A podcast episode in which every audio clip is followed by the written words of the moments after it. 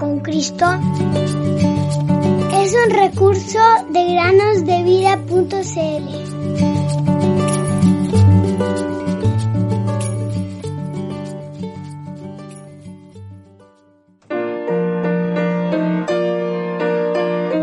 Y les dijo, ¿por qué estáis así amedrentados?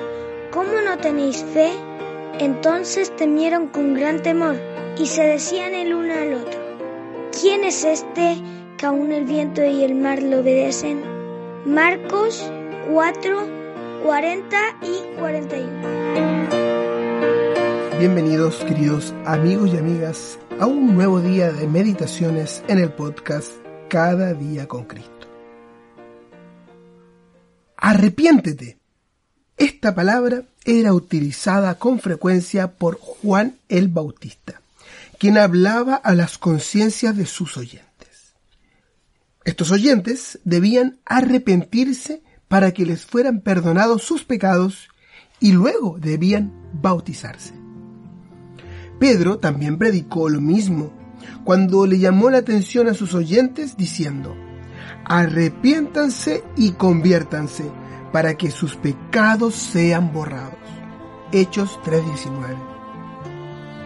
Ese llamado se extiende a todos los seres humanos, sin distinción, incluyéndote a ti, querido amiguito o amiguita. Pero quizás te preguntas, y si no, yo te planteo la pregunta, ¿qué significa arrepentirse? Arrepentirse significa reconocer y confesar la propia culpa delante de Dios. El arrepentimiento que Dios exige el verdadero arrepentimiento, es el reconocimiento delante de la luz de Dios de nuestra propia condición de pecado. Es decir, condenar por completo lo que yo soy delante de Él. Este arrepentimiento causa un profundo dolor y tristeza, sin duda alguna. Este arrepentimiento sincero es un requisito absoluto para toda persona que quiera ser aceptada por el Señor Jesús. Dios no se conforma con pensamientos superficiales como lo vemos en la historia de Israel. Dios dice en Joel capítulo 2 versículos 12 al 13. Aún ahora, declara el Señor, vuelvan a mí de todo corazón, con ayuno, llanto y lamento. Rasguen su corazón y no sus vestidos Vuelvan ahora al Señor su Dios, porque Él es compasivo y clemente, lento para la ira, abundante en misericordia.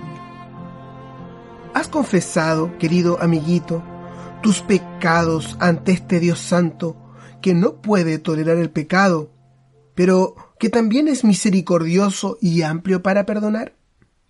Escucha y pon mucha atención a lo que escribió el apóstol Juan si confesamos nuestros pecados, Él, el Señor Jesús, es fiel y justo para perdonarnos los pecados y para limpiarnos de toda maldad. Primera de Juan 1.9. Por lo tanto, querido amiguito o amiguita, te ruego que no dejes pasar un día más sin arrepentirte. Escucha la voz de Juan el Bautista, la voz de Pedro y de tantos hombres de Dios y mujeres de Dios a lo largo de la historia. Y aún hoy te digo, arrepiéntete y conviértete el día de hoy. En las inmensas olas del bravecido mar, que hacía peligrar mi pequeña embarcación, con fe clamé a Cristo y aquella tempestad, deshecha fue